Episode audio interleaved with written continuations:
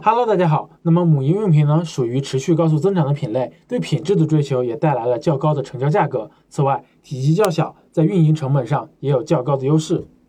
Hello，大家好。那么母婴用品呢，属于持续高速增长的品类，对品质的追求也带来了较高的成交价格。此外，体积较小，在运营上有较高的物流成本优势，在一些细分的领域发展尤其的突出，例如和睡眠相关的产品以及安全防护类产品等等。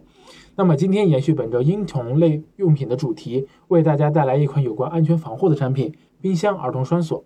这款潜力爆品三月十五日上新，定价为八点九九美元，约合人民币六十三元左右。国内供货平台的价格非常便宜，只有不到两块钱哦。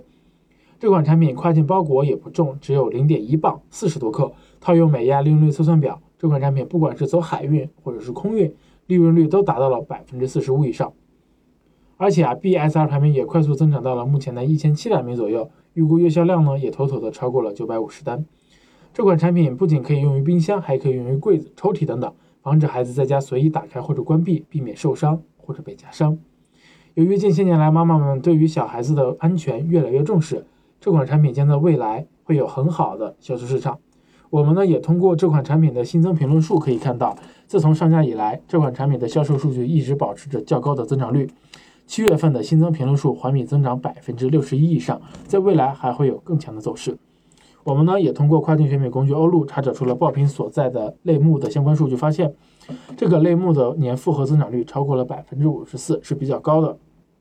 类目下的商品商品价格主要集中在五到十五美元，而卖家们也更偏爱于相对来说比较便宜的产品。相比整个婴童类目呢，平均客单价要低一些，但是拥有更高的利润率哦。